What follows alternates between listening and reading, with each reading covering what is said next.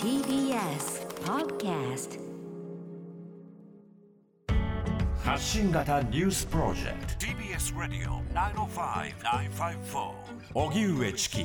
セッション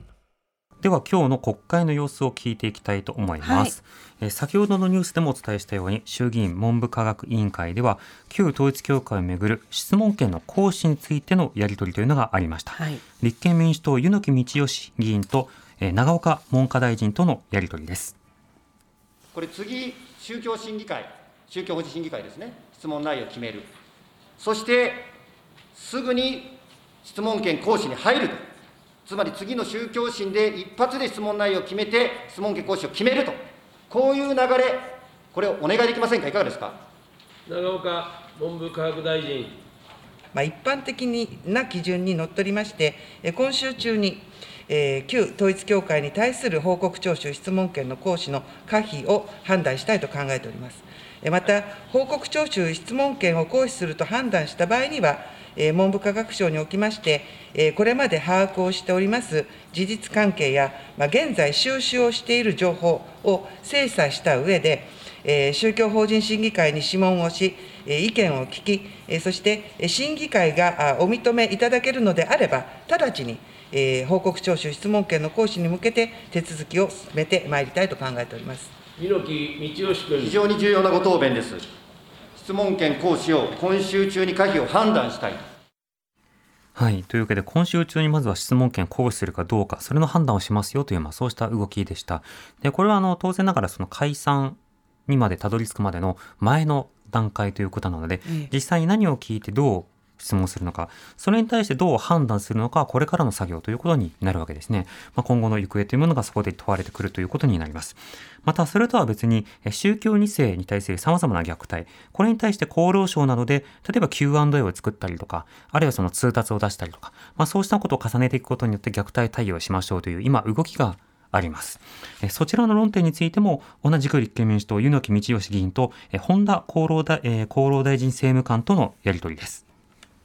例えば、えーこれ、昨日一昨日もですね、実際にこれ、エホバの証人の元被害者の方が、本当に切実におっしゃってます、教義に基づいて無知で体、子どもの体を打ちつける、しかも女性の場合、年齢によってはこれ、まさに性的虐待にもなるわけです。もちろん身体虐待、心理虐待、こういったものにもなります。学校行事に参加をさせない教育虐待、あるいは献金などですね、献金などに学費、小川さゆりさんも稼いだバイト代全部当てられて、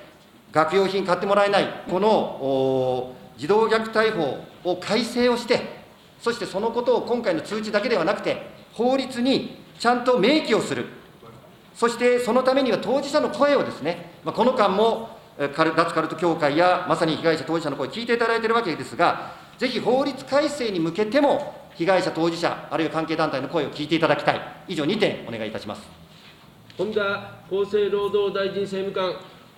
厚生労働省としましても、あの虐待につきましては4つの分類をしておりますけれども、身体的、精神的、ネグレクト、心理的、まあ、こうしたところが、まあ、まさにあの児童相談のところで、宗教に関するところをですね、あのまあなるべく現場の意見を聞いて、えしっかりとあのそれを反映させるようにあの勘案して判断するというふうにあの考えているところでございます。まあ、法改正につきましてはですね、え現在のえ児童虐待防止法の中で対応できるところもございますので、えーまあ、その、えー今本当に現場の意見を聞きながら、えー引き続きしっかりと検討をさせていただきたいと思っております。はいあの非君。常に前向きかつ丁寧なご提言ありがとうございます。よろしくお願いします。はい、えー宗教虐待についてどういうふうに声を汲み取っていくのか、ここが課題となるわけですね。そのやり取りだったわけです。で例えば、そのいろんな虐待が行われているということは、これもいろんなところで声が上がってきていますし、はいあの私が所属しているチキラボというところが行った調査でも多くの2世の方が虐待を受けているんですよね。で、その虐待について可視化するための手段としては、政府がこういった実態があります。ありますよということをまさに汲み取っていってでそれをその国民に説明していくっていうのが、まあ、1本目の動きとしては必要になってくるわけですよ。そうしますと例えば今行われている児童相談所でのさまざまな相談の中で宗教宗教的虐待がどれぐらいあるのか宗教関連の虐待がこれまでは何件ぐらいあったのか、まあ、件数を数えるのが難しかったとしてもどういったような類のものがどういった教団の中で行われがちなのかというものを見えるようにしてその上で議論を進めていくということがとても重要になるわけですね。まあ、そのあたり今回は厚労省の側も、まあ、現場の声を聞くただしその手段はまだ言ってない。この手段をこれからどう決めていくのかはすごく重要で、ええやり方によっては現場に対する過度な負担にもなるので、そうですねそれをどうしていくのかというのはうんとても難しい課題だというのが分かった上で、しかしこういった現場の声を集めて、見せて、そして対応していくというのが今後の課題だというのが見えてきますね。続いては、えー参議院の方に行きましょうか。えー政治倫理の確立及び選挙制度に関する特別委員会開かれておりますが、はいえー連日追及されているのが杉田水脈総務大臣政務官なんですね。今日は立憲民主党石川大我議員が追及をしています。私は2019年に LGBT の当事者、LGBT の G ですね、男性の同性愛者として、まあ、全国比例区で当選をさせていただきました。選挙の時には、日本にも同性婚をというようなテーマも述べましたし、LGBT の人権ということを述べて当選をさせていただきましたので、まあ、全国の LGBT の皆さんの思いを背負いながら、今日この場に立たせていただいているというふうに思っております。杉田水脈政務官は、まあ、ご存知の通り、身長45という雑誌にですね、LGBT は生産性がないという寄稿をされました。えー LGBT について、彼ら、彼女らは子供を作らない、つまり生産性がないのですというふうに投稿しました。まあ、多くの皆さんが抗議をされました。私も政務官の言うところの生産性がない当事者の一人として抗議にも参加をいたしました。寄稿文寄稿文を撤回、謝罪するおつもりはございますか？杉田総務大臣政務官。ご指摘の機構において、不用意に生産性という表現を用いるなど、拙い表現によって結果としてあの不快に感じたり、傷つけられた方がいらっしゃることは大変重く受け止めております。ご指摘の雑誌への投稿につきましては、すでに多様性を尊重することは当然のことだと認識しているということ。当事者の方々の人権を否定するつもりも、偏見を持って差別する意図も一切ないこと、LGBT の方々への理解増進はもとより、差別やいじめのない社会に向けて努力してまいることなどの見解を表明しているところでございます。現在も今申し上げた通りの見見解でございます。石川理事。全くひどい話だと思います。重く受け止めるということと、謝罪をし、撤回をするということは全く違うと思いますよ。で、この身長45という雑誌、LGBT の支援が度が過ぎるという内容ですね、これ、生産性云々の話だけでなくてですね、LGBT の皆さん、特に同性愛の皆さんをですね、もう愚弄するような内容が入っている。例えば紹介しますと、普通に恋愛して結婚できる人まで、これ、過去同性愛でいいんだと、不幸な人を増やすことにつながりかねませんということも書いている。そして同性愛は一過性のもので、成長につれ、成長するにつれ、えみんな男性、まあ、この場合は女性の権が問題になってましたから、話題になってましたから、みんな男性と恋愛をして、普通に結婚していきました。なぜ男と女、2つの性だけではいけないのでしょうか。さまざ、まな性的指向を認めようとする、さまざまな性的指向を認めようということになると、同性婚の容認だけにとどまらず、例えば兄弟婚、親子婚、ペット婚、機械と結婚させるという声まで出てくるかもしれない。とんでもない発言が、とんでもない機構の内容がですね、もうじゃがじゃが出てくるわけですよ。このことに対してもしっかりと反省をしていただいて、撤回、謝罪をすべきなんじゃないですか？そういった配慮を書いた表現をしたことは、あの率直に反省をしております。えーただ、まあ、あのその後、理解を深め、差別のない暮らしやすい社会の実現のために、これまでも努力したところで、努力してきたところでございます。今後ともそういった努力を持ってお答えしてまいりたいというふうに思っております。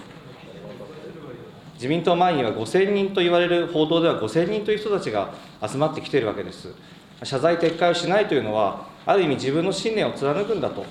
LGBT に対する差別を貫くんだということじゃないでしょうか。辞任を求めます。辞任してください。当初より LGBT の方々を差別する人は一切ございませんでした。以上でございます。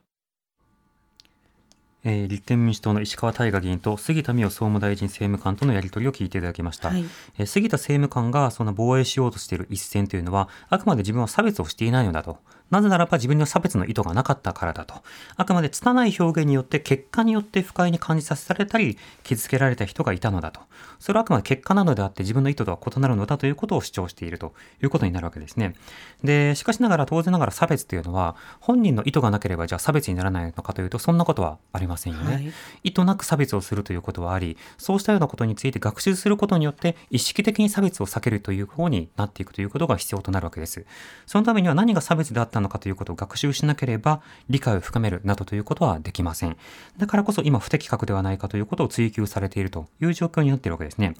え石川議員はこれ性的マイノリティへの差別発言ではないかという観点から質問していました。また別の観点からの質問というものが行われています。令和新選組天畠大輔議員と杉田総務大臣政務官とのやり取りです。最後に杉田政務官の過去の発言に対して重度障害当事者の立場から質疑します杉田政務官は2018年新潮45へ LGBT への支援の度が過ぎるを寄稿し彼ら彼女らは子どもを作らないつまり生産性がないのですと言い切りました。生産性のないものは行政の支援に値しないと断ずる発言に私は重度障害を持つ当事者として恐怖を覚えました。今あなたと対面することにすら恐怖を感じます。私たち障害者は健常者に合わせられない存在は社会のお荷物だ。という価値観のもとで社会から切り捨てられる怖さを日々感じています。その一つが2016年の山百合園事件です。人の価値を生産性で評価する杉田政務官の発言の根底には事件を起こした植松聡氏の考えと同じものを感じます。あなたの発言は多くの障害者と LGBTQ の当事者に恐怖を与え深く傷つけたのです。その認識はありますか？認識があるなら撤回と謝罪をしてください。ご指摘の機構において不用意に生産性という表現を用いるなど拙い表現によって傷つかれた方がいらっしゃることを重く受け止めております雑誌の機構につきましては当事者そして障害を持つ方々の人権を否定するつもりも偏見を持って差別する意図も一切ございませんでした。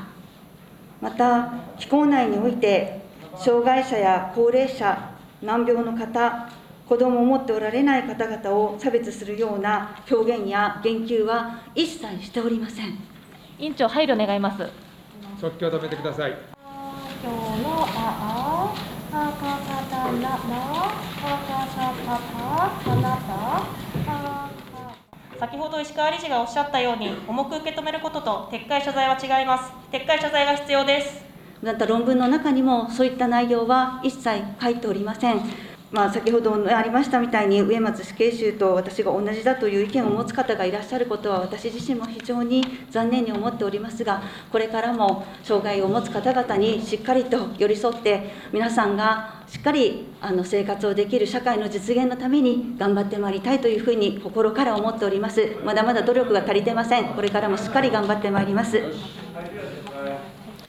令和新選組天畠大輔議員と杉田総務大臣政務官とのやり取りを聞いていただきました。え杉田議員のまず回答というものは天畠議員に対しても石川議員に対して回答したものとほぼ同じ内容のもの、それに対して難病や障害者の方の存在というものを少し、まあ、付け加えるというような、うん、まあ、そうしたの文言で、まあ、決まったペーパーを読み上げてるんだなというようなことが、まあ、想定される、まあ、そうしたやり取りでもあったわけです。まあ、そして難病の方々などについてこの原稿では触れていないのだから自分はそうした方々というのは差別を行っていないのだというような、そういったの趣旨の発言、補足というのもありましたね。しかしながら人を生産性という観点で判断しながら、しかもそれは政治家という立場で、え政治的なサポートが必要な対象、あるいは政治的に、え権利が満たされているかどうかを確認しなくてはいけない対象から外すという発想そのものが、当然ながら生産性という言葉で切り捨てられてきた、いろんな当事者の方にとって、あ、自分は配慮されるんだという恐怖を抱かせる。これはとても自然なことだと思いますね。天畠議員の質問というもの、そして恐怖感というのは、